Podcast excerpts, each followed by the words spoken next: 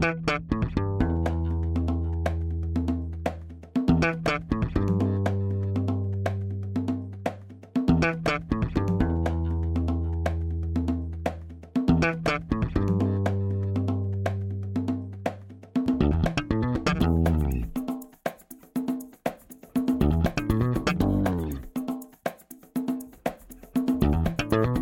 Este é o Tapa da Mão Invisível, podcast destinado àqueles que querem ouvir ideias que abalam sociedades e que não são ditas na mídia tradicional.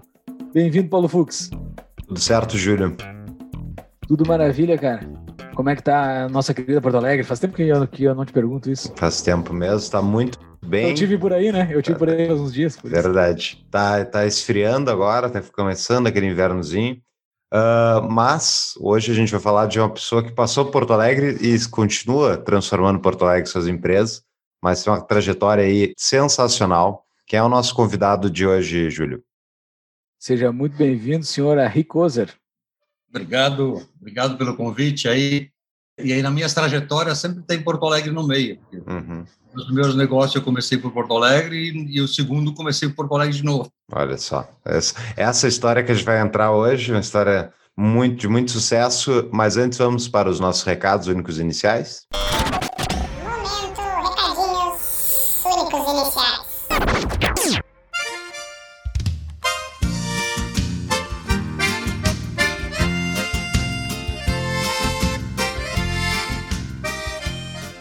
Então, Fux, vamos falar dos nossos parceiros, da nossa super parceira DBI. É ela mesmo, né?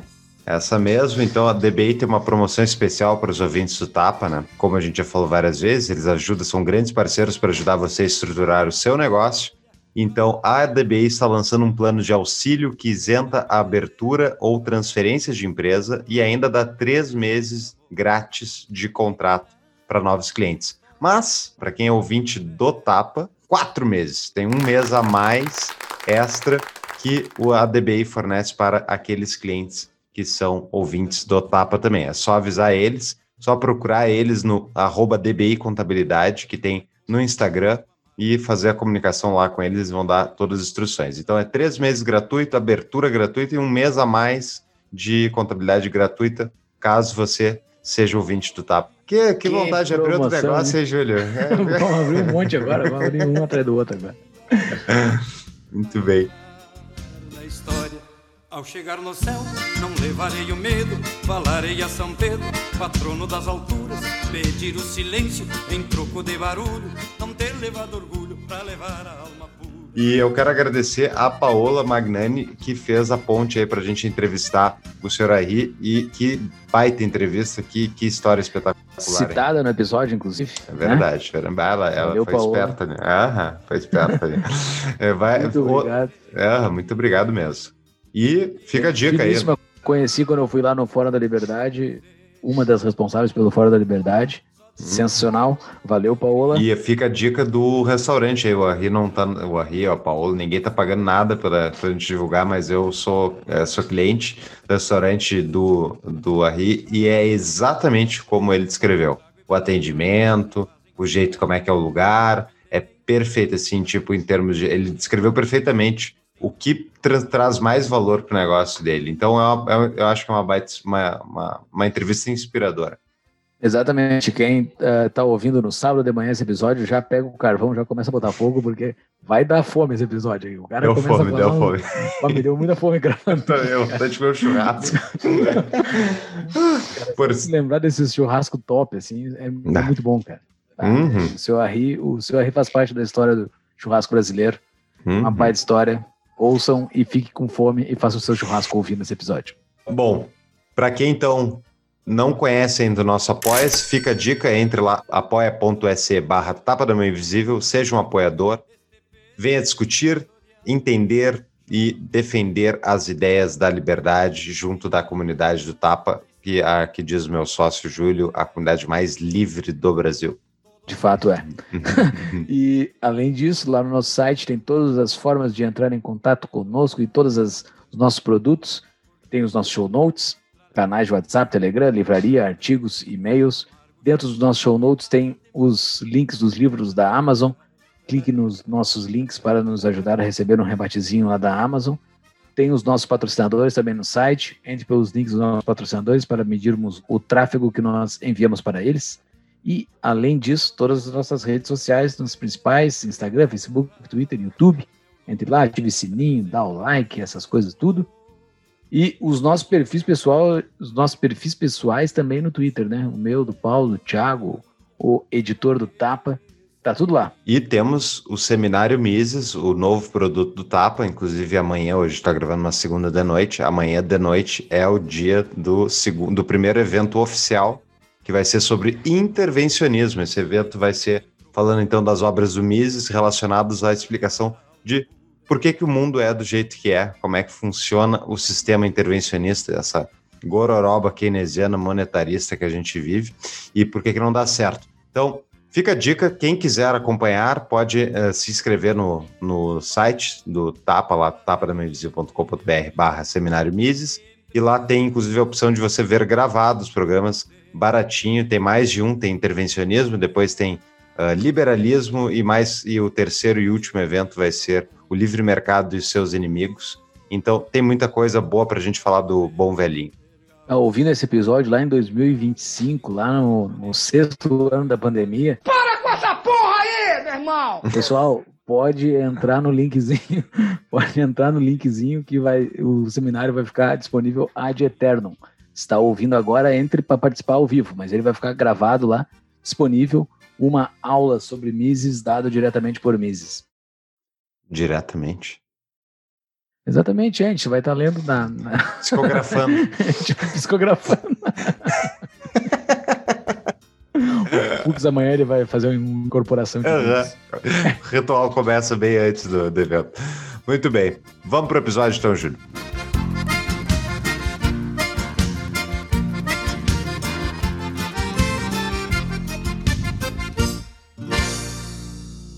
Antes de tudo, vamos apresentar então né, o senhor Ricoser, é empreendedor na área gastronômica há décadas, tendo sido um dos responsáveis por levar o conceito de churrascaria para o exterior, tendo aberto inúmeros restaurantes fora do Brasil. É, esse Brasil. episódio é um episódio do nosso, da nossa série que a gente faz aqui, Construindo o Vale de Gaut. Para as pessoas que estudam a liberdade, o Vale de Gaut é, um, é uma simbologia muito grande do empresário, aquele cara que faz, aquele cara que executa dentro da sociedade e a gente tem que admirar, né, esses caras que estão arregaçando as mangas e, e fazendo alguma coisa, né? Uh, e o senhor tem uma baita de uma história, né, do interior do Rio Grande do Sul, de uma região que eu sou apaixonado. Eu sou apaixonado pelo interior do Rio Grande do Sul. Eu, eu tenho, o senhor falou bem de Porto Alegre no início aqui, eu tenho certas ressalvas com Porto Alegre. Eu sou do interior, eu gosto muito do interior e essa região que o senhor nasceu, que é Encantado, é linda demais. Que, que lugar bonito. Uh, como é que foi? O, o, o senhor nunca fez uma churrascaria em Encantado. Sua primeira churrascaria foi direto em Porto Alegre? Não, porque Encantado nem tinha churrascaria. Tinha um, alguma coisa que se assemelhava um pouquinho com churrascaria. Eh, churrascaria. Uhum. Quando eu era criança, meu pai levou lá uma primeira vez que chamava, acho que era Coste, nem lembro mais o nome. É, mas era uma coisa muito simples, muito feito de qualquer maneira.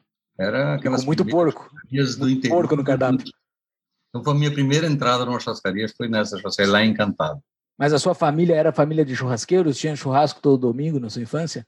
Tinha to, todo domingo e era até dia de semana tinha também, né? é Rio Grande do Sul raiz, né? É, quando eu nasci, na, onde eu nasci, é, não tinha luz elétrica. Então, é, tinha depois que chegou luz elétrica de, de gerador. Isso eu já tinha uns oito anos por aí. E aí a, a lida da comida era diária e de conservar também era um, um outro padrão. Se conservava uh, depois de uns anos, depois de aprender, depois de viajar o mundo. Aí quando cheguei na França, os caras me apresentaram o confit de canar e eu falei, nossa, isso é muito bacana. É, mas aí eu vi que era o que a gente fazia com carne de porco, que a gente fazia com a ovelha, que a gente fazia com o boi, que a gente cozinhava tudo isso, colocava numa grande lata e depois ia tirando aos poucos, porque não tinha eletricidade. É, porco na lata, né? Eu descobri tudo isso, que o que a gente fazia que era legal. Sim, sim. o porco na lata, isso, né? É isso mesmo. Aqui em Brasília tem para vender no supermercado, coisa que eu nunca mais tinha visto também. É muito gostoso, né? Muito gostoso. E do senhor saiu, eu estava vendo a sua história, foi fazer a sua, a sua experiência gastronômica fora do Rio Grande do Sul, né? Um gaúcho que iniciou fora do Rio Grande do Sul. Não, eu, eu saí da, daí do Rio Grande quando eu tinha 14 para 15 anos, e aí eu, eu, na época, eu tinha um sonho de querer ser piloto de, da FAB, né? E aí tinha uns amigos meu pai tinha uma churrascaria na beira da estrada lá em Aparecida do Norte. E ele falou lá numa conversa com meu pai que lá do lado tinha um centro de treinamento da aeronáutica. Aí eu fiquei todo encantado, falei, bom, vou churrasqueiro ou piloto. e aí, aí ele me levou para para Aparecida. O meu irmão já estava lá, já tinha ido um ano, um ano antes. E aí, quando eu fui tentar entrar na aeronáutica, eu estava muito novo, tinha que ter já 15 para 16. Aí eu fiquei um ano na churrascaria trabalhando e, e aprendendo e fazendo o que tinha que fazer lá. E eu me apaixonei pelo churrasco também. Aí ficou na dúvida, vou para a aeronáutica ou não vou? Isso foi até os 17 para os 18. Aí, com 17 para 18, eu fui para o Rio de Janeiro para trabalhar em outra churrascaria lá. E lá eu consegui entrar na aeronáutica, que era o meu sonho. Aí entrei, fiquei um pouquinho lá, pouco tempo. Minha mãe teve um acidente nessa época, e aí eu pedi lá para o capitão, na época era um gaúcho também, falei, ó, dá para me dispensar aí que eu vou ter que cuidar da família. E aí ele me dispensou da aeronáutica e eu fiquei sem o meu sonho de pilotar avião, mas estou pilotando a churrasqueira até hoje. mas tá, isso, então o senhor saiu do Rio de Janeiro e voltou para o Encantado? Não, quando eu disse que eu tinha que cuidar é porque sustentar financeiramente, né? Tinha ah, que ganhar, tinha que ganhar uns, uns pila e uns trocos para ajudar a família lá. Uhum, uhum. E daí o que, que o senhor foi fazer? Aí eu, eu fiquei nessas, nessas churrascarias no Rio, mais dois anos, mas sempre de olho em querer comprar uma lanchonete, em querer fazer um restaurante, e arrumando sócio. E, e Até então, empregado. Empregado, eu, meu irmão, todo mundo. Aí, é, em 81, apareceu um negócio é em Porto Alegre. Eu estava vindo ver, era mini mercados. A gringaiada sempre comprava muito mini mercado aí em Porto Alegre. Naquela época era uma, um bom negócio também. E eu fui ver isso, mas acabou, por coincidência pela experiência do Rio, estava uma churrascaria para vender lá em Porto Alegre, que era o Fogo de Chão. Isso foi 81 e ela só trabalhava sexta, sábado e domingo, porque era bem retirado, lá na Cavalhada, longe do centro, longe de tudo. Então, o pessoal fazia umas tertúlias lá na sexta e no sábado, e no domingo abria para almoço. E aí, nós fomos lá, falei, pô, esse negócio tem um potencial, a gente pode fazer isso e espichar todos os dias, nós conseguimos pagar a conta. Aí compramos o negócio. Compramos um negócio parcelado em 50 vezes para pagar. Pagamos metade, metade para pagar em 50. Isso em 80, 81? 81. Então, no auge da, da década, no auge, no início da futura década perdida do Brasil, uma delas. Uhum. A gente, é tão, a gente é tão sofrido que assim, a gente entrou, comprou um negócio em maio de 81 e 82 deu a crise do petróleo, lembra? Uhum. Era tudo não dar certo. Uhum. Mas deu, deu certo, a gente tá, tinha novidade, tudo que a gente aprendido no Rio de serviço, de qualidade, de colocar, a gente colocou para funcionar. E também a gente estava saudoso do Rio Grande, porque eu estava desde os 14 fora. Então eu comecei a valorizar muito. A mesma coisa quando o brasileiro vai morar fora um tempo, ele volta saudoso do Brasil e valoriza, valoriza o Brasil. Até ele ficar fora, ele não valoriza o Brasil. Depois que ele fica fora, ele valoriza muito. Isso é com a maioria dos brasileiros que você falar. E, e, e, com os gaúchos, igual. Aí, e nós voltamos nessa época, estava despontando o nativismo no Rio Grande do Sul, estava voltando às raízes o campo entrando na cidade. Então a gente entrou numa fase muito boa, gente, e aí a gente se amarrou junto com toda a parte artística daí, aí o Borgetinho fazia música lá de segunda, terça, quarta, quinta, Porca Velha, o, o Rui Beriva, todos esses caras, esses artistas do movimento, lá virou o centro do movimento. Era é. Lá na Cavalhada. Lá na Cavalhada, aquele fim de mundo lá, que era longe de tudo. Mas a Cavalhada, gente... para quem não conhece, Cavalhada é, é, o, é, a parte sul de Porto Alegre. Alguns chamam de Porto Alegre do Sul, porque ela é bem pro sul de Porto Alegre. E, e o senhor falou uma outra palavra que somente o Gaúcho sabe, que é tertúlia, né? Tertúlia é pessoal que vai tocar violão e comer e ficar conversando e, e cantando música em torno do fogo, né? É, eu expliquei bem? É mais ou menos isso? É isso mesmo, certinho. É isso aí, né?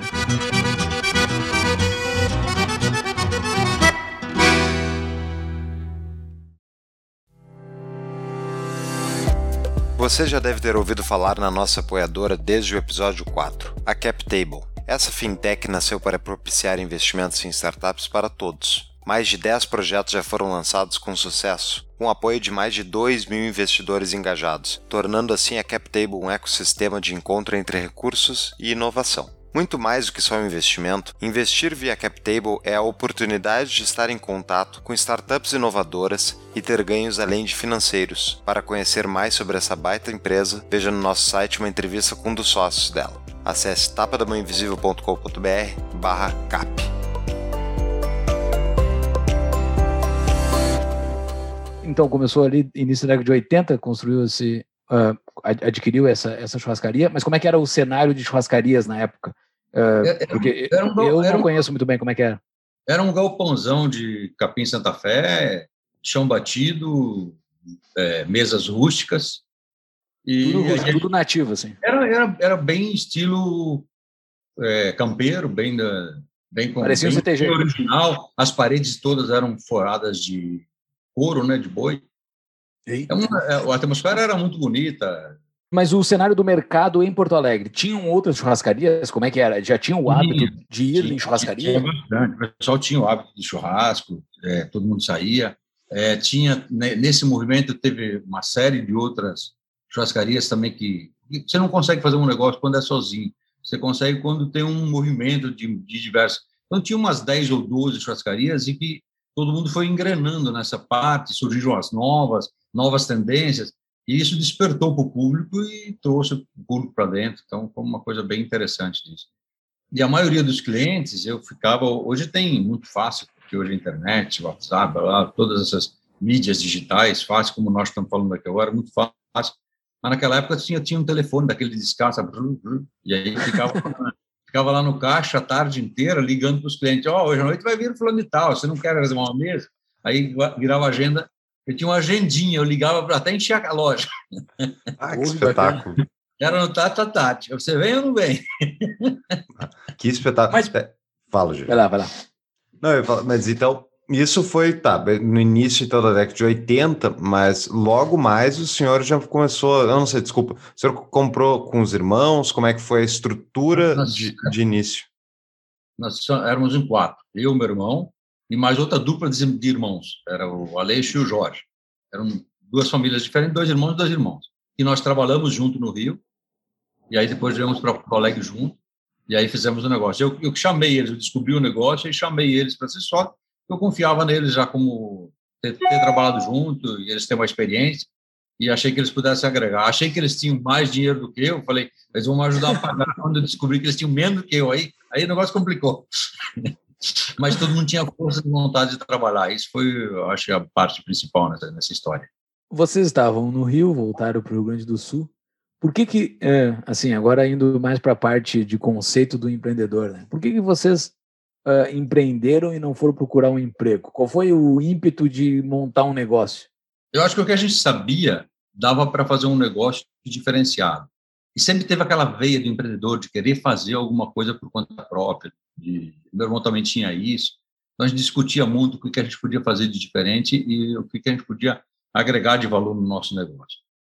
Quando veio a oportunidade, a gente soube aplicar ela muito bem com esses conceitos de pegar a parte de músicos, de pegar a parte de divulgação. Na época tinha uma rádio muito famosa lá que só, só tinha direcionada para esse público de nativismo, né?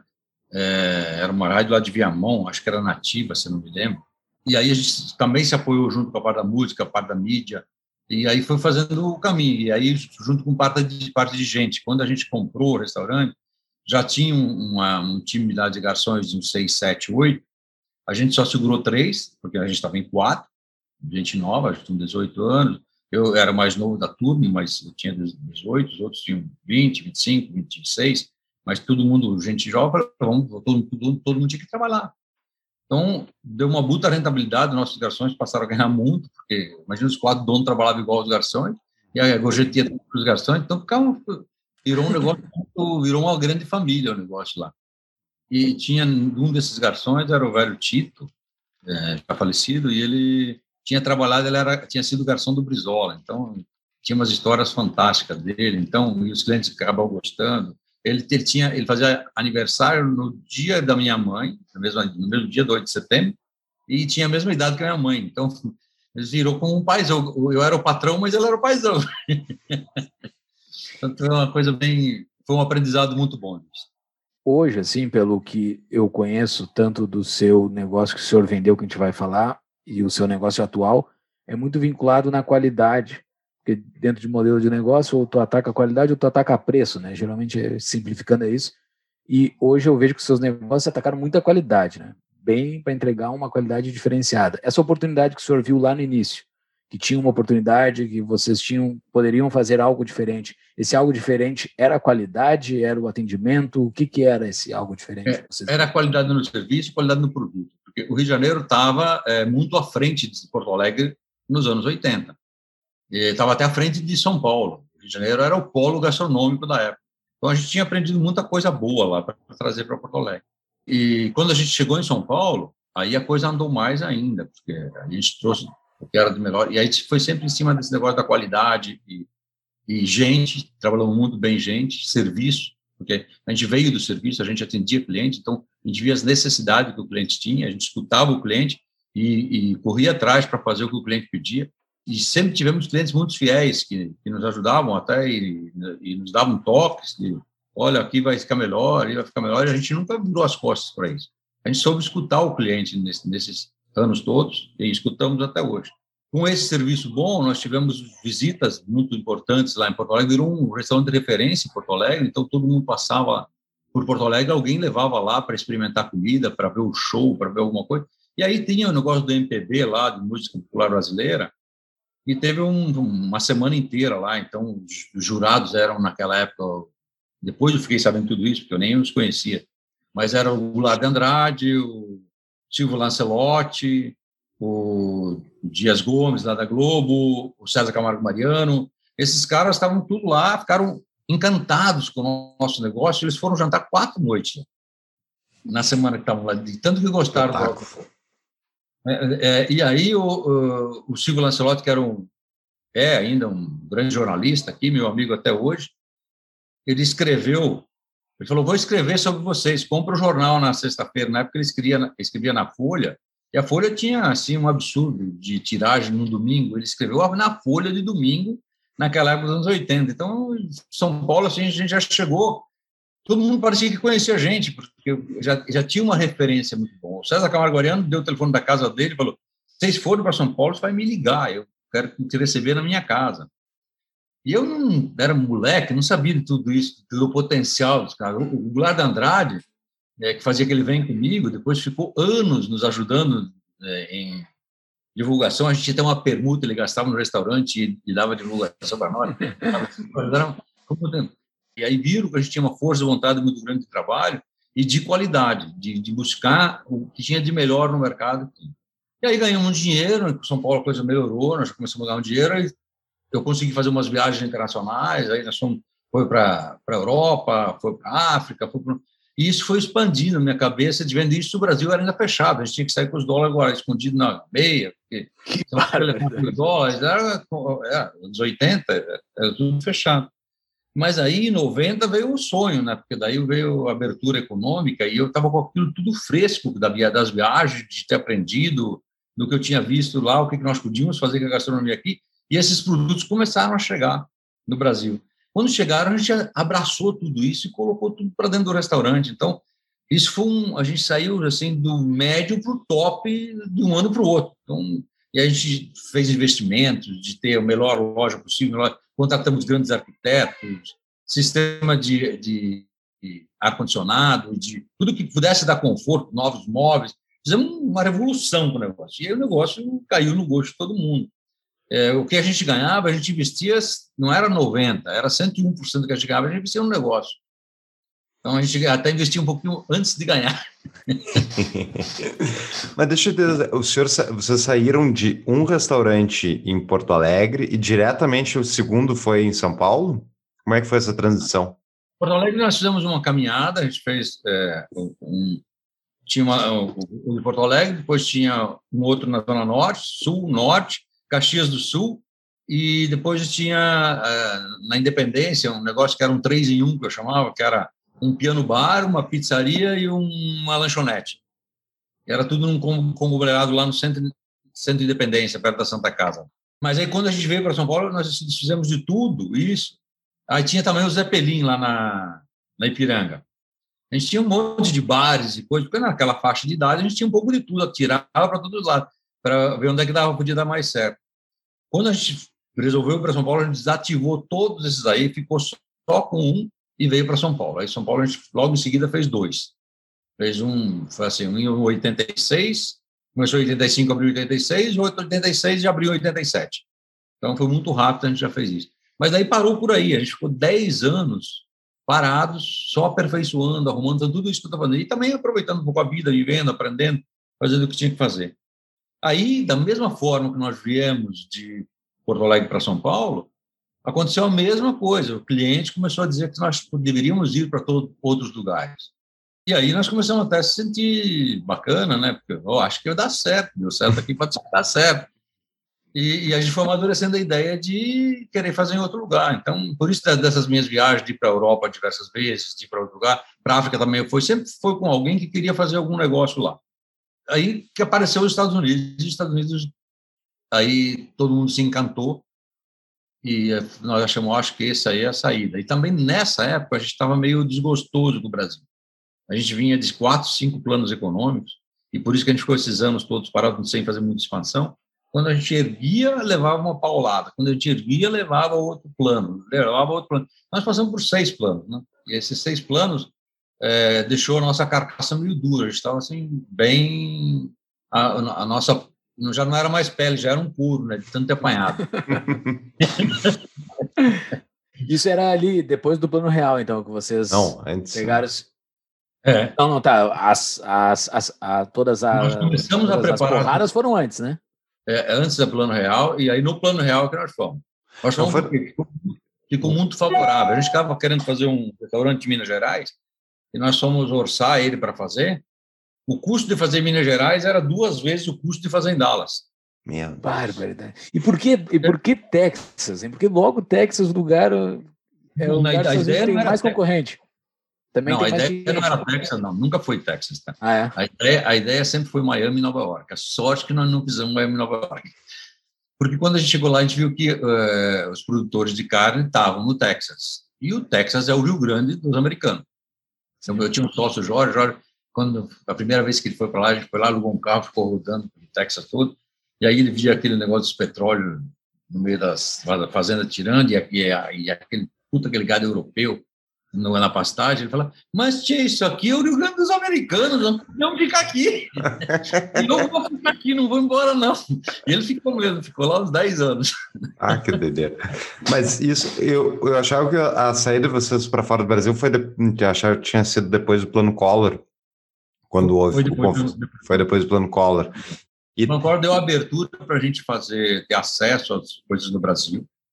Uhum. E também deu a, a, a o caminho para a gente poder ir, ir para ir lá, né? Porque até aí eu nem teria nem, nem noção de como é que se faria ir, ir para um outro país. Nós fomos uma das primeiras 100 empresas brasileiras a sair do Brasil. Só quem saía eram as grandonas, naquela época Gerdau, só essas gigantonas. De, do nosso porte, ninguém estava aí. Tinha lá, de churrascaria já tinha ido o Porcão, mas sendo associado com alguém de lá, né, na Itália e na, e, na, e em Miami, né? Mas é, sozinho, assim, um cara e coragem, nós fomos os primeiros a, a 100% a fazer esse caminho. Esta é a nossa homenagem a todos aqueles que foram criados em galpão. Nasci na pampa azulada E como é que foi para divulgar? Porque vocês faziam churrasco no espeto também, né? Para eles era uma novidade isso. Como é que foi para explicar para eles? É, é, eu acho que todo o conceito, o conceito do espeto corrido e do rodízio, e a gente deixava todo o pessoal vestido de gaúcho, a gente levava a bandeira do Rio Grande para todo lado, parecia uma embaixada do Brasil. Né? então não era só uma coisa, era o show. Sempre foi o show que nós fizíamos. Então era aquele buco buffet de salada, e aqueles gaúchos passando com os espetos, Aí o cara chegava na frente do espeto e cortava a carne bem passada, mal passada, tudo no espeto. Aquilo era um show para os americanos. Eles nunca tinham visto aquilo. Tal. Os comendo na grelha, lá, hamburguinho, as coisas deles, os steakzinhos. Mas é, aquela fartura a gente colocava umas peças de 4, 5 quilos no espetão, chegava lá. Não, os caras ficavam quase loucos, porque era tudo novidade. E, e isso foi posicionando. Então, desde o primeiro dia, a gente foi comprando qualidade melhor, qualidade, a carne lá era um produto já muito melhor. Isso foi um choque, né? Porque a carne lá era muito melhor que do Brasil. Hoje não, hoje nós já temos carne no Brasil para igualar lá, mas há 25 anos atrás, gente, é, lá a carne era assim, só, imagina, era, só tinha carne boa, não tinha carne. Gado 100% europeu, todo ele confinado, é, incrível, abatia, abatia um boi com 18, 20 meses, era tudo perfeito. Então, aquilo era de comer ajoelhado. Uma manteiga. Uma matéria-prima dessas fica muito mais fácil de fazer. Com um custo, eles não usavam lá, o americano não usava picanha, não usava é, vazio, não usava assado de tira, é, as costelas. Ele só usava o New York Steak, só a parte do lombo do churrasco. E a gente foi lá e mudou tudo. Então, esse produto que nós colocamos foi um produto que era barato. A gente comprava barato lá, porque era mais barato que no Brasil. Era metade do preço que era no Brasil. Então, foi um outro que deu certo, porque a margem de lucro lá ficou maior que no Brasil, porque era metade do preço daqui. Aqui todo Sim. mundo queria picanha, lá ninguém queria picanha. Aqui todo mundo queria vazio. Lá ninguém queria vazio. Lá fazia um hambúrguer. Sim. Então a gente ajudou também a fazer uma mescla da carne e consumir o boi melhor. Mas vamos pensar aqui também da, da organização. Vocês tinham, tinham um diferencial competitivo nos Estados Unidos da carne, mas uh, aqui no Brasil e no exterior, imagino, a qualidade de atendimento devia seguir o mesmo padrão e tal. Mas vocês, alguém de, algum de vocês tinha conhecimento técnico de como gerir o negócio? Alguém foi se instruir tecnicamente? Ou vocês contrataram? Como é que vocês construíram um império? E nenhum de vocês tinha ido para a faculdade, pelo, pelo que eu entendi do início lá. A gente saiu logo do, do colegial para doutorado. A gente esqueceu a faculdade no meio do caminho. Então, foi mais menos... acelerou o processo. Então, é, quando você não sabe das coisas, é, é, voltando um pouco, assim, antes da gente ir para fazer esse segundo passo, o terceiro passo, a gente se assessorou muito bem. Então, é, a gente, por coincidência ou não, a gente, no investimento, eu conheci uma pessoa que foi muito importante na nossa vida, foi o Eduardo Leite, ele era um advogado, e ele, é, por coincidência, depois ele foi o chairman mundial desse, desse, escritório, e era, na época, e é até hoje, o maior escritório de advocacia do mundo, que é o Trent Watanabe aqui no Brasil, que representa o Baker McKenzie lá. Esse escritório nasceu para ajudar as companhias americanas a se inter, internacionalizarem. Quando eu contei um pouco do meu projeto, eu falei, nós podemos te ajudar. E nós temos um escritório em qualquer lugar, qualquer cidade americana. Eu falei, então você já, eu já sou, já sou seu cliente. Bem assim, tá. E aí a gente, nessa convivência, eu nem sabia que era, é, a hora deles era mil dólares a hora. Nossa, só sabia que era, eles eram bons. Meu Deus. Uma outra pessoa que eu conhecia também de bate-papo, que era meu cliente, meu outra hora servia e, e, e, tive um relacionamento muito bom, era o Vitório Trabucci. Nessa época, ele era o presidente do conselho da Arthur Anderson, que depois virou Deloitte. Tem uma cena engraçada, porque eu sabia que ele trabalhava numa consultoria grande, e eu falei, estou precisando ajustar umas coisas aqui, tributário, porque a gente quer dar um passo maior. Falei, ah, vou te mandar uma pessoa aí, porque eu não posso fazer isso, eu sou o presidente do conselho. então, eu até hoje falo isso, foi engraçado. Eu, esses relacionamentos, essas coisas, é, então nós fomos, lá, logo contratando, o que tinha de melhor no mundo. Então, eu me lembro que na primeira reunião que nós tivemos lá em Dallas com um advogado, ele falou, e levamos um intérprete, né, porque também não falava, e, e, aí ele falou, e, é, e aí ele, esse cara já tinha trabalhado no Brasil dois anos, falava português muito bem, e ele falou, nós aqui no escritório só trabalhamos para grandes companhias. E eu, mas eu estou numa fase da, da, da, minha idade que é, a gente quer apostar nisso para ver, até por causa da indicação do Brasil que teve para lá. E assim que a coisa aconteceu lá. Lá eles nos assessoraram em tudo, na parte legal, a Deloitte nos assessorou em tudo na parte de controles e, e, e coisas, né? porque na, a, quando nós começamos, os controles não existiam, eu fazia controle na agenda. O meu primeiro 286 que eu comprei foi, custou 10 mil dólares e ele só fazia. Imagina um 286, né? Qualquer telefoninho vai melhor com 286. Isso eu estou falando lá nos anos 90 já. Sim. Foi a primeira é, inserção. Aí depois nós entramos, melhoramos, começamos a fazer controle, controles com o Itautec, era um sistema que Itautec tinha de é, PDV. Yeah, mas daí a tecnologia veio junto com a gente, e a gente foi aprendendo tudo isso junto, e contratando sempre os melhores que tinha. Então, era a melhor auditoria. Uma empresa pequena, mas que tinha a Deloitte para fazer auditoria desde 95. O Trench Watanabe, que era o maior escritório do mundo, que era fazer todos os nossos contratos, acertava tudo. Então, o que, que sobrou para nós fazer? Era pé na tábua, era fazer o que nós sabíamos fazer. Churrasco, atender bem cliente e expansão de loja.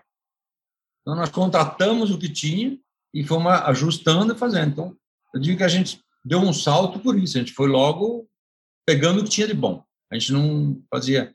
E aí eu, eu me lembro que até nos sistemas foi assim, porque eu, consultava tudo para eles. Cheguei para o pessoal e falei, nós estamos querendo mudar o Itautec por uma coisa melhor. E aí, na época, aqui no Brasil, tinha uns 10, é, aquela chuva de, de antes, naquela ano 2000, aquela chuva de ponto .com, de, de, empresas de todo tipo.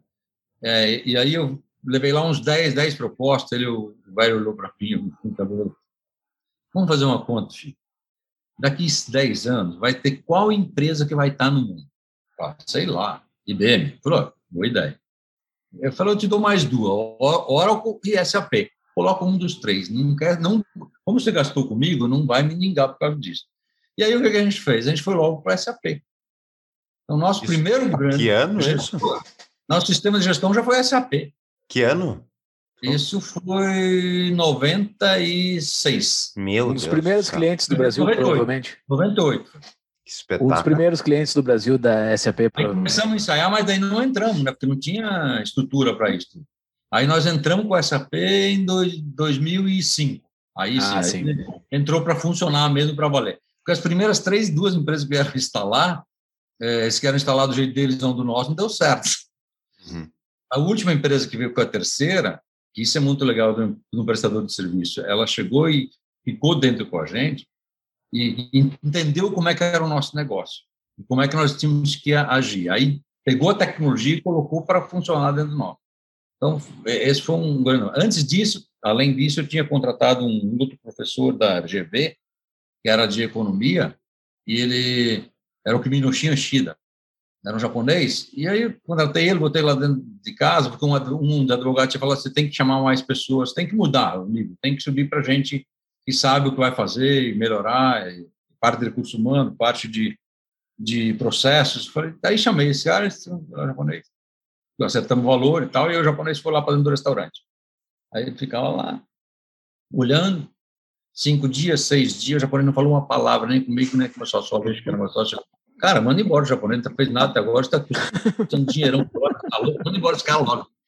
Aí, na, na, passou a semana inteira, na segunda-feira chamou a gente para sentar no mesa do restaurante, sentamos lá, o que o Yoshida falou, já entendo o seu negócio. Falei, trabalhei 20 anos, chego um japonês, dois dias o cara já estava aqui. Mas vamos lá, vamos lá, diz aí o que, que é. Ele falou, o seu negócio é igualzinho à linha de montagem da Ford, ele só está desajustado. Falei, como assim? Ele falou, claro, o cara entra aqui e ele faz um zigue-zague aqui dentro, em vez dele entrar, descarregar louça suja lá, aí pegar a, a volta já pegando os alimentos aqui, passar na cozinha e já sair direto para o salão para não perder tempo e não, não esfriar nada. Então a gente fazia um zigue-zague na cozinha, era uma zona, desculpa a palavra, mas era uma bagunça generalizada. E aí ele veio e botou ordem na casa nisso. Com isso, a gente teve uma margem de lucro subindo absurdamente, porque é, os desperdícios acabaram. Fizemos uma linha de montagem. Como ele falou, desmanchamos todas as cozinhas e refizemos ela como ele falou, mas seguimos, né? É aquela encrenca. Você contrata o consultor e ele vem lá e fala, você não faz, a culpa é sua, tudo errado. Você contratou, pagou o cara, tem que, ou acredita nele, faz, né? É como nós já tínhamos umas cinco, seis lojas, vamos fazer o seguinte, vamos fazer uma. Se der certo, a gente faz todas. Se der errado, a gente manda o japonês embora.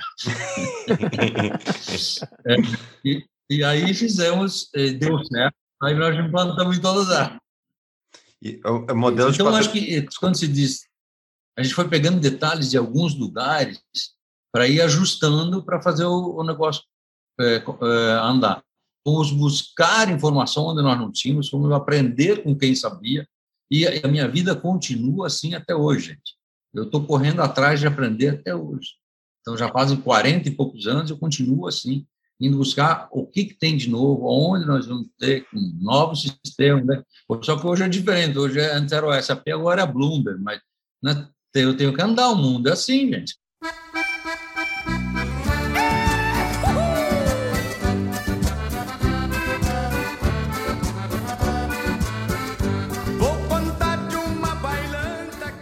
Eu estava lendo sobre a sua trajetória e eu procurei um dado que eu não achei.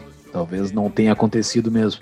Mas o senhor é um grande entendedor de carne, né? De carne e do produto como um todo, que envolve a carne. O senhor nunca investiu diretamente no seu fornecedor? Ou nunca quis ser o produtor da carne por algum motivo, adquirir algum produtor de carne? Qual era a sua relação, assim? Nunca teve? Ficou sempre como, como um cliente dos produtores de carne? Naquela época não era como hoje. Naquela época estava no auge duas coisas no mundo que eu, que eu me apeguei. Uma era o Seis Sigma, por causa do Jack Wells, na, que era o cara, e, e aí era menos defeito por milhão. Então eu trabalhava aquilo. Depois veio é, o pessoal da Dom Cabral aqui, eu peguei todos os livros também, e em cima de custos, em cima de coisa. Naquela época era muito você ter uma finalidade fim e não verticalizar. Você ter fornecedores de não vertical. A verticalização saiu agora no 2020, 2010 para cá. E aí as empresas começaram a, voltaram a verticalizar, né? Mas na época não era. Então, ah, eu nem me preocupei com verticalizar. Quando sobrou um dinheirinho, naquela época da inflação de 45%, 30%, 2% ao dia, é é, era 2% cada dia útil, mais ou menos, de inflação. Nessa época, eu comprei um pouco de boi. Comprei um pouco de boi e fazia meieiro lá no Mato Grosso. Comprava o boi, aí um cara lá comigo engordava o boi e nós vendíamos. Foi a única experiência que eu fiz com boi, mas não deu muito certo, tá? Ganhava pouco, aí eu, é, é, uma pessoa me falou assim, você quer ganhar dinheiro com boi? Você tem que pensar assim, acima de 20 mil boi. Era um fazendeiro grande lá. Eu tinha mil boi, já achava que eu era grande. O cara falou, não, para começar a ter alguma coisa, mil boi. Você sai de São Paulo até aqui, o avião custa tanto, a gasolina do carro custa tanto, o empregado custa tanto, você tem que dividir por mais. Se dividir por menos, dá prejuízo. Então, eu disse, Vou focar em churrascaria. Depois deixa eu tocar meu negócio, que é mais fácil. Sim. Mas se o senhor nunca adquiriu um produtor de carne, como é que o senhor controlava a qualidade? Qual era o seu, a sua relação assim, para então, controlar que o seu produto era o produto top? Então, carne é um negócio, esse foi um negócio muito. Nós tivemos, eu tenho um fornecedor que ainda é mais um fornecedor de muito tempo. Depois que a gente começou a estabilizar, né, e conseguir comprar de grandes frigoríficos, a gente começou a comprar de um frigorífico no interior de São Paulo que chamava GJ, era um frigorífico bacana, se prezava pela qualidade, tinha uma boa qualidade, a gente fez boa parceria com ele, ficamos muitos anos. Esse GJ depois virou Marfrig, hoje é Marfrig. E aí o Marfrig continuou sendo. E o, e o que era o dono do Marfrig, quando ele começou o negócio dele, ele era bem pequenininho, era um distribuidor de carne, ele nem tinha frigorífico. E ele já fornecia para a gente carne de cordeiro que ele trazia da Nova Zelândia, ele atendia a gente com algumas coisas. Então a gente ficou muito parceiro de lá até hoje, né? É, então o Marfrig é que faz a parte de carnes para nós. E aí o JBS também criou uma, depois eles cresceram tudo, eles criaram um sistema agora já no tempo que você depois que eles compraram os Estados Unidos, eles criaram um sistema no Brasil de confinamento e de raça aí você sabe o que você está comprando. Por que, que tem que comprar desses caras grandes? Porque eles têm o, o, o, confinamento do boi. Se você começa a comprar de um frigorífico que compra meia dúzia de um fazendeiro, meia dúzia do outro, meia dúzia do outro, meia dúzia do outro, isso eu aprendi lá nos Estados Unidos. A carne vai ter gosto diferente de cada fazenda que é. O boi, cada boi tem o seu. O boi é aquilo que ele come. Então a gente preza por esses caras que têm. Agora nós temos mais um outro fornecedor dos últimos dois anos, que é o cara preta lá de Minas também, está fazendo um bom trabalho. Ele tem um grande lote de boi, ele tem confinamento. Então, o gado dos últimos três meses, ele come, come quase sempre a mesma coisa. Então, o gosto vai estar sempre igual no restaurante. Uhum. A gente basicamente trabalha com três fornecedores, que é exatamente para ter essa qualidade. Se a gente fica pulando de galho em galho, você nunca tem. Você pode ter um preço melhor, às vezes, você pode ter uma oportunidade de compra, mas você não tem o que eu quero ter, é longevidade e qualidade.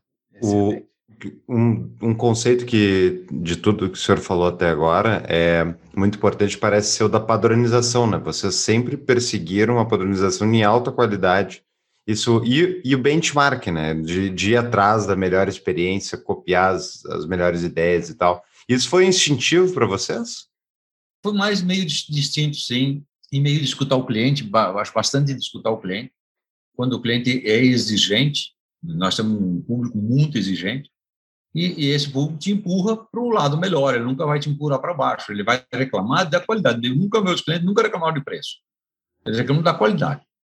Então, eu, eu sempre uso uma coisa que o Rogério Fazendo falou, perguntaram para ele, o que é uma comida cara para você?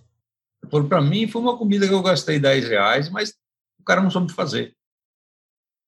E, ou uma comida que é de 100 reais que o cara não sabe fazer.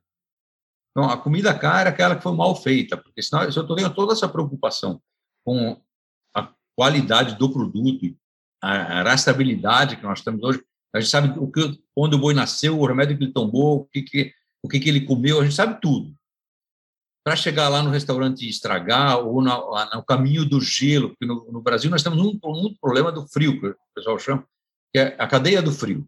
Você produz tudo isso, depois de produzir tudo isso, tem uma cadeia do frio. Se você condicionar errado e chegar errado, você estragou todo o produto.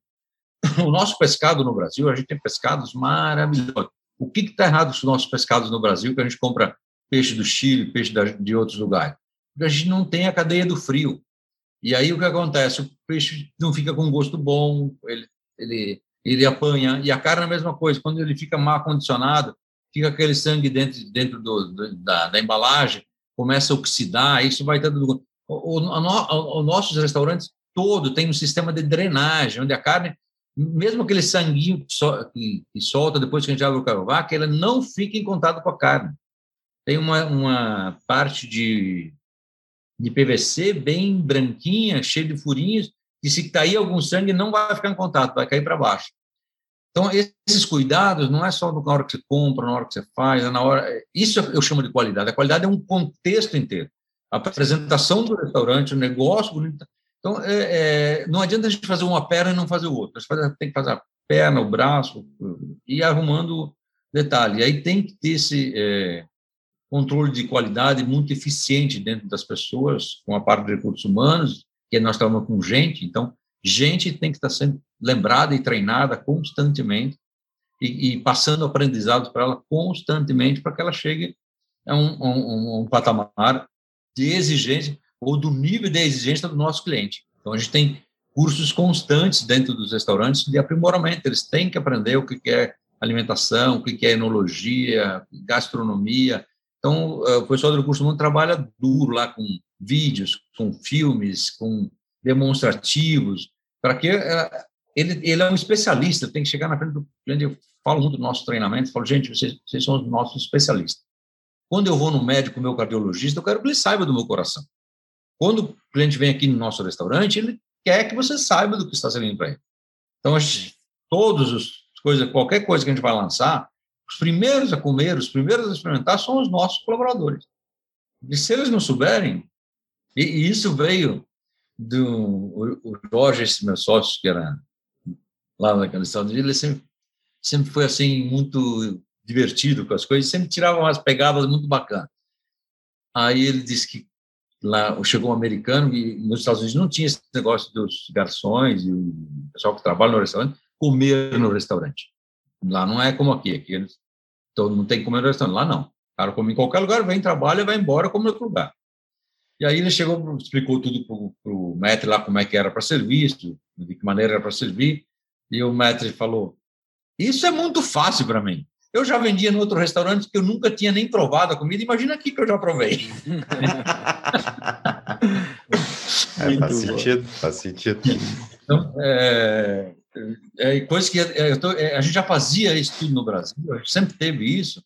Engraçado que a gente chega lá e aí ouve essas coisas. É, é, é, é muito pega muito interessante. Uma outra que a gente ouviu lá foi fantástico, foi um jornalista que foi lá na sexta-feira à noite para comer, não se identificou nem nada, era um principal jornal lá e a matéria saiu na capa depois. Foi também o que alavancou a gente. Ele descreveu o nosso negócio seguinte: falou, imagina um lugar e você sai do seu escritório cansado, na sexta-feira, 5 horas da tarde. Aí eu vou lá e sento. Eu sento num restaurante aconchegante, bonito, gente alegre, simpática, e eu não preciso, pedir, não preciso nem pedir o cardápio, o cardápio vem, vem para mim. vai servindo. Se eu quiser, eu quero. Se não quero, não quero. Não tem que preocupar nem com cardápio. Isso aí foi uma pegou assim. Aqui não precisa cardápio, é só pegar o que vem. Então, o conceito nosso para eles foi difundido de uma outra maneira. Aqui, a gente cometeu um erro. A gente começou lá nos anos 80, a gente não tinha esse negócio de explicar para o cliente o que, que era. Lá nós tínhamos que explicar porque eles não conheciam. Então, nós tivemos uma segunda chance de arrumar a encrenca que nós tínhamos feito no Brasil. E aí, como a gente não explicava no Brasil, hoje não, hoje dentro do nosso restaurante, sei lá, tem o cardápio, tem o, é, se é um minuto de degustação, tem todas as carnes que nós temos para o cliente saber. Hoje está tudo arrumado. Mas na nossa época, o cliente entrava na porta, o cliente perguntava quantas carnes tem aqui. A gente ficava bravo com o cliente, o garçom ficava bravo com o cliente. Não no nosso restaurante, mas eu via quando eu ia. então, era, é, lá nós tivemos uma oportunidade de consertar é, muitas coisas que foram lançadas errado num conceito vencedor, como é o do espeto corrida no, no, no mundo hoje, né? Ele está no mundo inteiro hoje, não está mais só aqui no Brasil. Acho que é o único conceito conhecido e divulgado no brasileiro no mundo inteiro. Mas teve uma troca, né, entre o modelo anterior ao foram vocês que criaram o modelo de espeto, de, de espeto corrido? Não foi, né? Mas a, a, churrascaria brasileira mudou muito desde os anos 80 até hoje. Nós, vai, né? nós, nós somos a segunda geração de churrasqueiros. Uhum. A primeira geração de churrasqueiros são aquelas gerações que começaram na beira da estrada, lá no, no ano no, no, no 60, mais ou menos 60, 70, e aí começou a fazer alguns se esparamando pelas BR-116, 101, e foi se esparamando no Brasil inteiro, e aí aquilo foi para o Brasil inteiro na beira das estradas. Eram os caminhoneiros que cansaram e paravam, trocavam o caminhão para o restaurante. E mandavam, é, isso é mais ou menos a história do, do da colheita. E aí, quando nós chegamos, já tinha algumas que estavam nas grandes capitais no sistema de mas mais era Lacarte.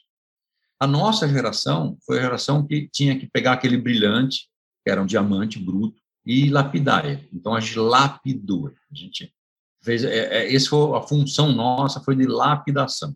Então a gente, por causa dessas viagens que eu falei da Europa, a gente foi o primeiro a ter grandes adegas de vinho, a ter copo da Riedel. Eu, tinha, eu me lembro que tinha um banqueiro que era dono do BMD lá, que era meu cliente. Um dia ele chegou assim, estava todo o salão montado, taça da Riedel, ele me chamou e falou, meu amigo, ou você está ganhando muito dinheiro ou você é burro, porque essa taça custa 25 dólares. e, e, aí eu falei, eu acho que a segunda opção está mais fácil, no futuro eu vou ganhar muito dinheiro, não tanto mas não vou ganhar. É, então, e esse, ele até ficou meu cliente muitos anos e a gente brincava muito, a taça continua aí, tá? Mas eu estou dando um exemplo do que foi. Então, era assim, um talher que foi melhor ajustado. É, quando você sobe o padrão é, do Fusca para a Mercedes, tem uma série de equipamentos que entram dentro do negócio para chegar lá. E nós, a nossa função dentro do mundo foi essa, foi fazer essa, essa, essa lapidada. Sim. Aí, essa última do, do NB, agora é a chamada terceira onda. Foi aquela que eu, eu tirei os excessos que tinham na segunda onda. Então, na primeira nós colocamos, depois eu tirei os excessos. Então, excesso o quê? Os bufês de salada, aquelas coisas tudo. Aí, é, aí o propósito ficou: o que, que nós vamos fazer daqui para frente? Discuti isso com a minha sobrinha, que toca lá para o colega junto, que é a minha irmã, na, na montagem do conceito do nível. O que, que nós vamos fazer para os nossos filhos? Nós temos que eliminar os desperdícios, porque o mundo está passando fome. Nós temos que é, ter tudo sustentável aqui dentro, nada que agrida a natureza. Nós temos que correr atrás disso. Então, o que nós chamamos? Tiramos as toalhas, porque a toalha, problema de água, problema de coisas que não precisamos. Tiramos, colocamos os cobre-manchas para ficar. Todos os móveis foram de madeira ou reciclável, de eucalipto, ou de demolição de algum lugar. Então, qualquer loja que você entra, ela está dentro desse conceito. Toda a parte de cozinha, câmara frigorífica, ar-condicionado, a gente trabalhou em cima de tudo que desse menos problema de CO2. Nas churrasqueiras, tipo de filtros nós vamos pegar os mesmos filtros de indústria, que é, que é com água e depois eletrostático, para que tenha tudo um padrão. Então, quando nós desenhamos a terceira onda, foi a terceira onda para nossos filhos e nossos netos. Dentro dos conceitos já atualizados. O piso, piso nós colocamos piso já é, antiaderente, mas ele é tipo emborrachado e também está ecologicamente dentro do, do, dos princípios atuais. Então, tudo isso, desde a construção do primeiro detalhe, a gente fez e eu acho que o maior ganho foi eu não ter os desperdícios. Então, cliente chega, pede aquela saladinha dele bacana, e aí as carnes vêm até ele do jeito que vem. Então, sempre tem poucos acompanhamentos que é para não ter desperdício. E, e, é ter uma listinha no frente do cliente para que ele vá lá e peça exatamente aquilo. Então, é por isso que eu chamo a terceira onda, mas já dentro das coisas que vão ficar para as próximas gerações, próximos, das próximas décadas. Então, acho que esse trabalho, que eu acho que o trabalho mais bonito que nós fizemos foi esse do, do NB agora, porque ele fechou um ciclo bem bacana. Espetáculo. Eu hoje me vou pra fronteira, pois queira ou não queira, vou ver meu amor. Nós temos aqui no nosso podcast os nossos patrões que apoiam o nosso projeto e eles têm direito a fazer perguntas. O pessoal, quando a gente falou que a gente ia trazer alguém que entendia de carne aqui, fez um monte de perguntas. Né? Pessoal, todo mundo entende carne, né? Todo mundo quer dar pitaco em carne e fazer churrasco. Mas, uh, dentre as perguntas, tem, tem várias. Uh, eu peguei uma aqui do Frian Capistan. Momento, patrão, pergunta. Sendo um restaurante no modelo de rodízio premium, a previsão de demanda é super importante para o negócio. Como vocês fizeram para gerenciar os impactos das loucuras dos políticos dos diversos locais que estão estabelecidos sobre demanda? Essas loucuras aí do coronavírus. Pessoal, estamos gravando em abril de 2021, então, quem está nos ouvindo no futuro, estamos ainda no período da pandemia. Nós sofremos bastante, ainda estamos sofrendo, tá? São Paulo, para ter uma ideia, abriu agora, essa semana. Sábado que reabriu, nós estamos fechados. Sofremos um pouquinho menos, porque eu tenho alguns investimentos na Europa e tenho alguns investimentos nos Estados Unidos ainda. E lá nós sofremos antes do que aqui, tá? Sempre três meses antes. Então, apanhei um pouco lá, apanhei nos três lugares, tá? E aí aqui já foi, quando chegou aqui a gente já, já foi mais organizado, a gente já, já tinha sabia o que tinha que fazer. Então tinha que dispensar quem tinha que dispensar, tinha que estruturar, tinha que esperar a ajuda do governo e colocar todo mundo para manter a base de trabalho. Tinha que cuidar das é, que eu acho que tem que ter é, de todos os processos de máscara, luva, álcool gel, limpeza, hum. distanciamento entre as mesas. Os nossos restaurantes já eram bem distanciados já tinha mais ou menos um metro e vinte de cada mesa. Para passar para dois metros, foi tirar duas mesas de cada lugar, já passou a ter o, o, o necessário. Então, ali a gente jogou. O problema é que a gente, no ano passado, a gente ficou cinco meses fechado, né, no ano de 2020. E agora, no ano de, de 21, nós estamos dois meses fechados. Então, nós trabalhamos dois e dois fechados. E aí, quando você abre, também não recupera do dia para noite as coisas então, você tem que ter fôlego financeiro e, e acreditar no futuro e, e estruturando esperando o que vai acontecer lá na frente. Eu acredito que o que nós temos que fazer? Lá em março do ano passado, eu falei com, com o pessoal do, do Neofeed, e, e depois eu, até parei de falar um pouco logo no começo, fiz umas, mais umas lives, mas depois eu parei. E lá eu falei que a gente tava, tinha que fazer uma coisa. Nós estávamos numa guerra contra o vírus. Então, nós tínhamos que deixar todos os, os idosos em casa, fazer igualzinho uma guerra. Os crianças em casa e os do meio, que é dos 20 aos 50, tinham que ir para a guerra. E a gente não fez isso, a gente fechou tudo em março do outro ano e só foi postergando o nosso negócio. Se nós deixássemos, isolássemos a parte que era perigosa, talvez a gente tivesse saído muito bem. Isso eu falei no final de março de 2020. Eu não mudei de ideia até hoje, tá? E aí, agora eu já tenho até as provas por causa disso. Nesses seis meses que ficaram abertos aqui em São Paulo, de agosto a fevereiro, nós temos um restaurante na praia bem grande, 600 lugares. Esse restaurante passava média de 600 a 800, 600 a 800 pessoas dia no verão. Nós tínhamos 120 pessoas trabalhando lá. Pergunta quantos ficaram doentes? Quantos? Zero. Então, será que a contaminação está aí? Tá certo, era na praia, eu desliguei o ar-condicionado, abri todas as janelas. Uma hora, mas dei procedimento e, e seguimos as coisas que tinha feito. QR Code nos cardápios, o, o de papel que ia para o lixo, tudo, luva no pessoal, máscara o tempo todo, higienização completa. Todo mundo, cara, chegava antes de entrar no restaurante, trocava de roupa. Continua assim até hoje, tá? Todos esses procedimentos nós fizemos. Não tivemos problema. Então, é, é, a pergunta que fica é um ano e pouco depois, seis, sete meses fechado, em 18 meses, sete meses fechado, será que o mundo precisava de tudo isso? Será que realmente a infecção aí? Eu acho que o maior nicho de infecção, as pessoas que eu conheço, é, é, e eu sei, eu posso falar isso de cadeirinha, porque eu perdi meu pai com isso, e não foi no restaurante, ele nunca foi no restaurante. Ele estava em casa, uma das cuidadoras levou para lá, eram quatro cuidadoras, pegaram as quatro, dentro de casa fechada, na Serra Gaúcha, pegaram as quatro, pegaram meu pai, minha mãe e minha irmã, todo mundo que estava aí pegou. Então, eu acho que o nível de contaminação é muito grave dentro do ônibus, e, e nas nossas favelas, a nossa estrutura de sociedade que está muito ruim, é, junta 10 pessoas num cômodo só. Aí você diz para ele não trabalhar e fica em casa em 10. Claro que vai pegar. Um pegou, é todo mundo. E ele não tem condições de ficar em casa a vida inteira, sete meses. E aí, agora, nesses últimos dois meses, sem ajuda de governo, sem nada, ele tem que ganhar o sustento dele, tem que ir para a rua, não tem jeito. É, ah, tem que dizer para o seu como vai ficar em casa, gente? É para poucos privilegiados que dá para ficar em casa a maior parte da sociedade não pode ficar em casa. As pessoas que estão em casa estão recebendo deliveries e coisas de pessoas que não podem ficar em casa. é, mas é, é, é enfim. Castelhana,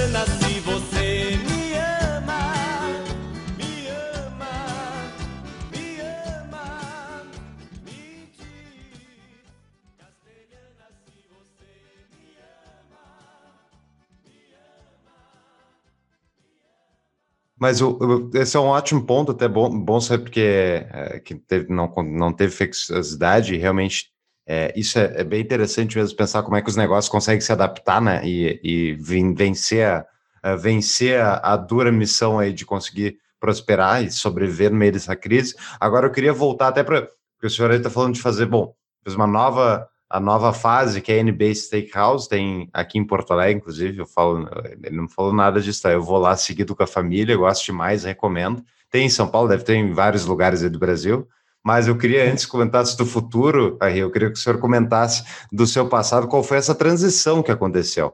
Porque o senhor tá falou, ah, abriu, abri em Estados Unidos, Texas, tá? quantas o senhor abriu no total? E a venda, a famosa venda que o senhor vendeu, vocês venderam a fogo de chão. E depois, quando é que aconteceu isso tudo? Isso, isso foi em 2004, por aí, é, nós estávamos em quatro, né, aí os outros dois sócios que estavam juntos, 2005, resolveram sair do, do grupo. E aí eu e o irmão ficamos 100% do grupo, e nos endividamos para fazer isso. E aí a gente tinha um receio de que se desse alguma encrenca, eh, já tinha dado uma encrenca no meio do caminho, disse que foi o 11 de setembro, e que a gente ficou bem arrasado com aquilo, a gente aí teve o antraque, aquela coisa, a gente ficava apavorado que alguém chegasse e jogasse o antraque na, na comida, é uhum. aquelas paranoias que você vai criando um negócio para e, e, aí a gente falou, ah, acho que a gente tem que separar um pouco para garantir a nossa velhice também. Então fizemos uma rodada buscando investidores, aí apareceram bastante, graças a Deus apareceram bastante gente interessada em querer comprar. E aí nós pegamos e, por afinidade, a gente escolheu um grupo brasileiro, que era o GP, e aí junto com ele veio o, o G3, que era o trio lá de Nova York, e veio um outro fundo que era o Fortress, um outro fundo lá de Nova York também, que era de árabes. E a gente fez um acordo e vendeu uma parte, isso em 2006, vendeu uma parte, vendemos 35% da empresa. É, aí, com isso, a gente saneou tudo, separou algum dinheiro para que se desse alguma encrenca no mundo, tipo essa que deu agora da pandemia. A gente não ia ter problema de ficar no menos zero, né? A gente ia ter caixa para aguentar, fizemos isso.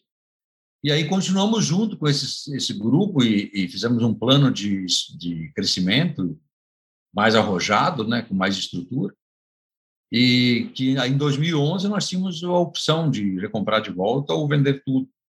Aí em 2011 a gente fez mais uma rodada e achamos que era de interesse a gente sair e aí saiu. É, aí os fundos ficaram e tocaram o negócio, o negócio está tocando até hoje. Na época a gente tinha é, 25 restaurantes, mais 5 para abrir, agora já tem mais de 50 restaurantes. Então, o negócio vingou, né? E aí, a equipe que foi para lá, a nossa equipe que foi para lá, muitos deles estão até lá hoje, são os diretores que tocam tudo, são o nosso CERN que estava lá, os principais, estão lá tocando o negócio até hoje.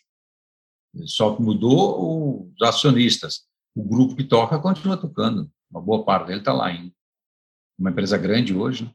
E daí depois o senhor abriu na Brasa ou na Brasa já existia? Como é que era? Não, a, a, a na Brasa já existia, era da minha irmã, meu cunhado. E aí, quando eu vendi, eu fiquei um ano de descanso. Né? Nesse ano de descanso, a gente viajou junto, muitas vezes, eu, meu cunhado, minha irmã. E aí eu contava, eu contava desse meu projeto que eu queria fazer, que era essa terceira onda que nós já falamos aí.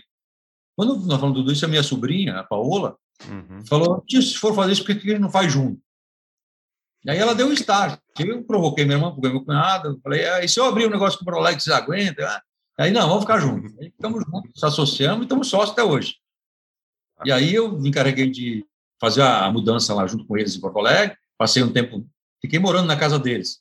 Minha família ficou em, Porto, em São Paulo, mas eu fui morar com a minha irmã e meu cunhado lá em Porto, em Porto Alegre. E aí montamos a estrutura toda lá do que se fazer, e aí depois fizemos essa estrutura de trazer para São Paulo e expandir aqui, aí já fizemos cinco lojas aqui. Nesse mesmo caminho, a gente montou uma holding de restaurantes, que é a MDR, que é o Mundo dos Restaurantes é, Group, e, é, e aí, aí, embaixo disso já tem o Marmonte, que é uma cozinha italiana, e já tem também 12 lojas, então hoje a gente já tem 18 restaurantes abertos. Se voltar logo e não fechar mais, vai ficar com os 18, senão a gente vai ter que pegar mala daqui a pouco. Mas acho que está tá tudo bem estruturado e essa volta dessa semana animou bem, porque voltou muito rápido também. O consumidor volta rápido agora. Ele está carente de querer sair de casa e, de estruturar. E o time que está com a gente também está muito, estava muito ansioso para voltar a trabalhar. Então, hoje de manhã mesmo tivemos uma, uma longa com todo mundo, da diretoria inteira, está todo mundo super empolgado, todo mundo é, voltando ativa, querendo é, tá com sangue nos olhos para fazer o negócio acontecer. Então, é, foi bacana ver todo mundo esse final de semana assim bem animado, bem disposto para fazer. Acho que até estamos falando no dia certo. Espetáculo. E, e a, a, pergunta é: o senhor fez muitos investimentos no exterior, muitos no, no, nos Estados Unidos, enfim, o senhor falou que tem na Europa também, mas o senhor está investindo no Brasil. O senhor acredita no Brasil como um país bom para investimento? Eu acho que os outros países da Europa e tudo, é, como o nosso negócio foi feito lá, boa parte ficou lá e já tinha algumas coisas andando, então ficaram lá para tocar. Mas o, o, Brasil tem muita coisa para ser feita, muita. Eu acho que aqui é, é, sempre falaram que é o país da oportunidade, mas tem muita oportunidade para ser feita. O que precisa ser feito, que eu acho que já fizeram um bom caminho nesses últimos anos, são as reformas. Com as reformas é, entrando, e tendo mais segurança jurídica, porque o que mais me assusta aqui é a insegurança jurídica. Você nunca sabe o que vai ser o dia da manhã, o que um Ministério Público pode fazer com você, com, com você que é empresário. Então, essa insegurança de todo o empreendedor, todo empresário, ela é latente todo dia, toda semana, porque cada decisão que você vê esdrúxula, que sai, é umas coisas que não, tá, não tem sentido, se diz, é, é, será que eu devo continuar acreditando? Mas eu sempre acreditei aqui e, e, e, temos boa parte do nosso negócio aqui, tanto da parte imobiliária como da parte de, de, de varejo. Acredito que se nós conseguirmos fazer essas mini reformas que estão andando, se a gente conseguir fechar esse ano e o ano que vem, nós temos um caminho bom para frente para caminhar, né? Bem. E por que e, e assim, é, o senhor teve a oportunidade, né, de sair pegar as malinhas e ir embora daqui, né? O que fez o senhor ficar assim no Brasil? Porque a, a chance, eu, eu acho que vários brasileiros sairiam, né? Sairiam eu, eu gosto do Brasil, eu posso sair a hora que eu quiser, ainda tem Sim, exato. Miami, tem Portugal, posso fazer a hora que eu quiser, eu estou livre, não estou preso. Uhum. Exato. É, é, mas eu, eu acho que uma, eu acredito bastante que esse negócio no Brasil vai dar certo. É, eu não joguei a toalha ainda, posso jogar a hora que eu quiser, não vai fazer diferença nenhuma. mas eu não joguei toalha. E não acho que não é tão, não vou jogar toalha tão cedo depois de tudo que eu passei, não. Eu Sim, acho que o Brasil ainda tem, dá para fazer uma história no Brasil bem bacana, tem, tem um caminho para fazer, não dá para desistir agora no meio do caminho. O Brasil tem muita gente boa, tem muita gente que quer fazer. Tem o lado que trava, é, às vezes eu até me pergunto, falo, mas será que é só do Brasil? Será que o mundo não quer que o Brasil chegue lá? Que nós, nós vamos ser a maior potência do mundo. Porque é só olhar, gente. A gente tem tudo aqui. A gente tem água, tem gente, tem é, alimento. A gente é agronegócio, é um negócio fantástico. É, minério, a gente é, é autossuficiente. Um, é o único lugar do mundo que tem as cinco cara, coisas: petróleo, minério, gente, água. Nós temos clima. Tudo. Clima. Nós temos tudo. É o único país do mundo que tem isso, cara. Então, eu, eu digo, é impossível esse negócio dar certo. Mesmo com todo mundo puxando para trás, vai dar certo. Enxugar bailanta de fundo de campo, o fole e o tranco vão acolherados. Nós temos mais uma pergunta de patrão aqui do Arthur Weiler. Momento patrão pergunta. Do ponto de vista de um empresário que tem ou teve filiais do, do, do mesmo business nos Estados Unidos e no Brasil, quão difícil é a vida do empreendedor com as regulamentações, leis, taxações, burocracias, insegurança jurídica, o senhor acabou de falar, né? Que aqui no país trazem relação dos Estados Unidos. Assim, foi, foi, foi bastante gritante essa, essa sua relação de ter o mesmo negócio em dois países diferentes, com, com arcabouço jurídico tão diferentes. Assim, deu deu para fazer bastante medida, bastante coisa. É, é, as leis sempre são, se você pegar os Estados Unidos que nós ficamos mais, Cada estado tem as suas leis. Então, aqui no Brasil, cada estado tem as suas leis. Né? Tem tributos que uns estados têm, outros não têm. Isso é muito parecido. A parte tributária é. Só que ela era mais clara. A única coisa que eu, desde a primeira entrevista, acho que eu dei depois de nos Estados Unidos, que me sempre me deixou assim. É, por que, que nós não fizemos uma coisa igual? Lá, que surpreendeu quando a gente chegou lá. Na época, o dólar era um para um, então, nossos é, garçons, nossas, nosso time aqui ganhava mais ou menos 1.200 dólares, 1.200, 1.500 dólares aqui no Brasil. Esses 1.200, 1.500 dólares no Brasil, o garçom botava no bolso 600 para casa e o resto ficava com o governo. Então, o meu custo era em torno de 1.600 dólares aqui no Brasil, o garçom colocava 600, 700 no bolso, o resto ficava tudo no meio do caminho para o governo e blá, blá, blá. Quando chegamos lá, levou um susto, porque o cara ganhava 1.300 dólares e ele levava para casa 1.100, porque era 11% só o desconto. Depois tem imposto de renda, mas só na faixa que vai subindo, quando você ganha Sim. 3 mil, 5 mil dólares, aí vai começando a, a subir mais o imposto de renda. Mas aí eu pegava até a, o limite de isenção do imposto de renda, lá era 11 contra 112 aqui. Então, nós tirássemos a carga tributária de cima das pessoas, o resto está feito, porque esse dinheiro todo vai para o consumo. A gente ia ser o pior país do mundo, gente. Você acha que o garçom vai guardar o dinheiro? Ele vai gastar, comprar bicicleta, comprar camisa, comprar caneta, dar para o filho dele bola, vai comprar. O governo pega e não, e não faz nada. Ó. Então, é. eu estou falando há 25 anos da minha briga. É o quanto nós tributamos a folha de pagamento aqui.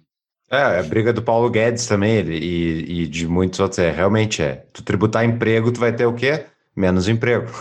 Mas vamos, para não tomar muito mais do seu tempo, senhor Ari, a pergunta do, do Leonardo Sati.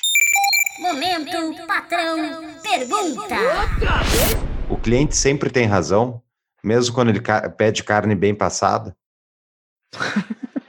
Sim, é o, é o seguinte, eu falo para o meu time o seguinte, é, quem manda é o cliente. Se ele gosta do meu passado, nós servimos. O ponto que eu gosto não é o que o cliente tem que gostar. Hum, eu tenho, o meu tinha que ser o ponto para mal, mas o cliente gosta do meu passado, ele está pagando, nós vamos fazer do jeito que ele quiser.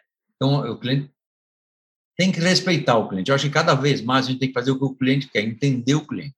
E eu, eu falo muito no nosso treinamento que entender o cliente não é esperar ele falar, é fazer a leitura facial dele, a hora que ele está feliz e a hora que ele está triste. E chegou uma coisa ruim na mesa dele, ele vai fazer, cara, se ele já gostou, ele vai dar aquele sorriso, nossa, que coisa linda. Hum. É assim mesmo. É, eu falo, vocês têm que ler o cliente, isso é fácil para ler. Olhe para ele, olhe para o rosto dele, olhe para a reação dele. Se ele tá, se está agradando, ele vai estar tá feliz. Se está fazendo besteira, ele vai estar tá triste. Então, nem precisa perguntar para ele se está tudo bem. Mas a pessoa ah, está tudo bem, o senhor está sendo bem servido. Olha para ele, antes de perguntar. Porque às vezes você tá, não está olhando, vai lá perguntar, o cara só para se livrar de você, ele fala, ah, está tudo bem, mas não fala a verdade. E, e esse, o que eu gosto mais quando eu vou para os restaurantes é ouvir o que o cliente está dizendo para o garçom. Eu fico assim, será que ele está feliz? E aí é, aprendi a fazer essa leitura. Eu gosto de fazer essa leitura de dizer, nós estamos clientes felizes, a equipe está feliz, é leitura. Eles estão as duas coisas, não, duas coisas importantes. Mas, só falo que o cliente é o mais importante. Falo que o mais importante do restaurante é a equipe. Se a equipe está feliz, o resto vai tudo bem. Então, olha para a equipe, está bem, o cliente vai atrás. Espetáculo. Que espetáculo. E, assim, agora para um. O senhor, como um consumidor de carne, um cara que entende carne, pode dar aula. esse episódio vai ao ar num sábado de manhã. Né? O pessoal vai ouvir e vai ficar. Uh, eu, eu estou aqui gravando, já estou com fome, estou com vontade de comer uma carne. Uh, pessoal, sábado de manhã vai ficar com uma vontade de comer carne. O que que o senhor, é qual o seu gosto pessoal por carne? Qual é a carne para comer no almoço de domingo? Assim? Claro que tu vai dizer para o pessoal ir na NB, né? Mas assim, o pessoal vai fazer em casa, o que que é, qual é a carne que o senhor mais gosta? Ó, oh, seria uma injustiça falar de uma. Eu gosto do boi bom, tá? O boi que tenha uma raça boa. Isso aí, para mim, qualquer par do boi, se você pegar um aguil e fazer o pescoço dele, vai estar tá fantástico. Se você pegar o aguil e fazer o colchão duro dele, vai estar tá melhor que muita picanha. Então, porque ele teve uma raça aperfeiçoada com um tratamento aperfeiçoado. Então, isso aí é imbatível. Então, a primeira coisa que eu tenho que olhar é a qualidade do bicho para comer. Escolher um bicho bom, bem tratado, qualquer um deles vai, vai, vai dar certo. E, e, e, sábado vai estar bom, porque sábado agora, o último, foi o Dia Nacional do Churrasco. Né? Então, essa semana, a semana inteira foi de churrasco. Boa. E é, só para complementar essa última pergunta, e para e para beber, o que, o que que acompanha? Qual é a melhor bebida para acompanhar? Ah, para mim é vinho. A bebida é vinho? acompanha é vinho. Para acompanhar churrasco? Para acompanhar churrasco é vinho. Boa. Nós temos muito trabalho de, de divulgação disso, porque o vinho, primeiro que faz bem para a saúde, é o vinho é um alimento, não é uma bebida.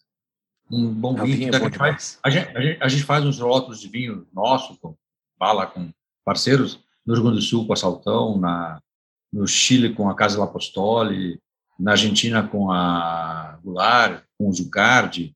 A gente faz os nossos vinhos que são balanceados para o produto que nós servimos. O Maremonte a gente faz no Piemonte, com o Castelo de Gabiana, faz um rosto, um bianco lá. Faço questão de pegar no lugar, a gente faz os testes anualmente para ver como é que está, se está equilibrado, se vai no grupo brasileiro. Então, é uma, uma coisa... Por e vendem nas lojas, né? É, e vendem também nas lojas do lado do restaurante. Ah, bacana. Só mais uma pergunta, uh, quem que inspirou o senhor, assim, tem um nome que inspirou o senhor?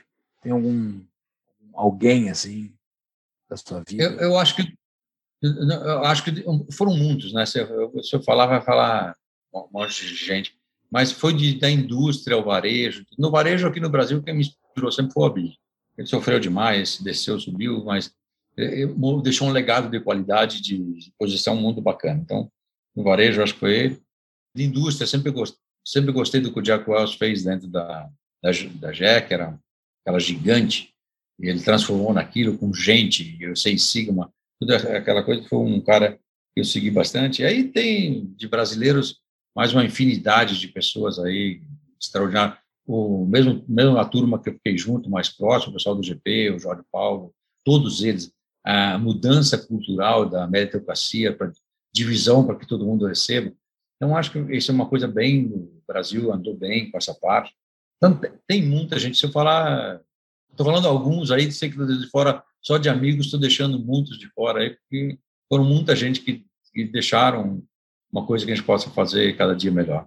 Muito bem, senhor Henrique, que história sensacional, parabéns pelo, pelo tino empresarial, pela capacidade né, sua, seus, seus sócios, é uma história inspiradora. Então, considerações finais, e se tiveres uma dica de livro aí, para indicar um livro que ajudou, lhe ajudou nessa carreira brilhante. Chaves, como dizia meu velho avô, se quiser chegar a ser alguém, devore os livros. Quê? Que devore os livros. Ah, o, o, livro que mais ajudou e que eh, de vez em quando até releio do, eh, do Jim Collins, é Feitas para Durar. É, isso quem me, quem, quem me mandou comprar foi um grande amigo, Gilberto Bucão, na época ele era presidente da Beck Dixon aqui em São Paulo, ele leu o livro e falou: Gaúcho, você tem que ler esse livro. Você faz exatamente o que está no livro, mas leia ele que vai aprender mais. Muito bom. Eu acho que nós temos que ter fé no Brasil, acreditar nesse Brasil. É, apesar de todo mundo querendo jogar contra o Brasil, parece que tem uma mola que não quer que o Brasil dê certo. Eu acho que mais é o medo. O mundo tem medo do Brasil. É, nós temos que encarar, vamos encarar o mundo se precisar, vamos ter que colocar o Brasil no lugar certo. Uma coisa que nós podemos fazer, todos nós como cidadão, é que o que eu aprendi, que eu vi que o americano faz. O americano mora numa vizinhança e quando o vizinho tem alguma coisa errada, ele liga para a polícia. Quando você está na estrada, muito brasileiro vai para os Estados Unidos e fala: Ah, estava na estrada andando a 90, logo aí a polícia pegou. Não é. Ele foi passando um monte de carro, o cara que estava no carro ligou para a polícia e falou: tem esse cara fazendo besteira. Se o cara está fazendo uma coisa errada, tem que ser parado lá na frente, porque senão ele pode causar um acidente com outra pessoa que não tem nada a ver com o negócio. O dia que o brasileiro pegar que quem está fazendo errado tem que denunciar, tem que entregar, tem que ser preso, 100% de nós assumirmos essa, essa coisa, nós vamos ajudar muito o Brasil. O problema é que o brasileiro tem a, a lei do Gerson e quer esconder. Eu vejo essa carapuça. Eu falo, se vocês têm segredo, não me contem, senão eu vou contar. Esse é o funcionário. Que baita deixa. Seu foi um prazer te conhecer. Muito obrigado. Valeu por dividir a sua história conosco aqui.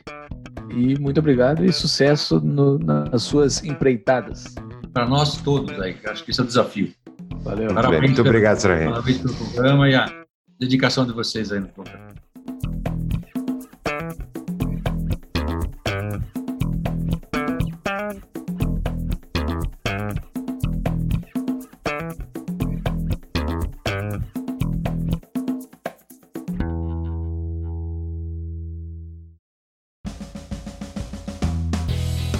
Prezados ouvintes do Tapa, aos interessados em gestão empresarial e economia, a minha empresa, Proteus Associados, está auxiliando na criação da primeira faculdade com DNA liberal do Brasil, chamada Hayek Global College. Venha ser meu colega na primeira turma do Hayek Global MBA. Mais informações em tapadomeuinvisível.com.br barra HGC. Use o código TAPA e ganhe 5% de desconto. As aulas são ministradas em inglês.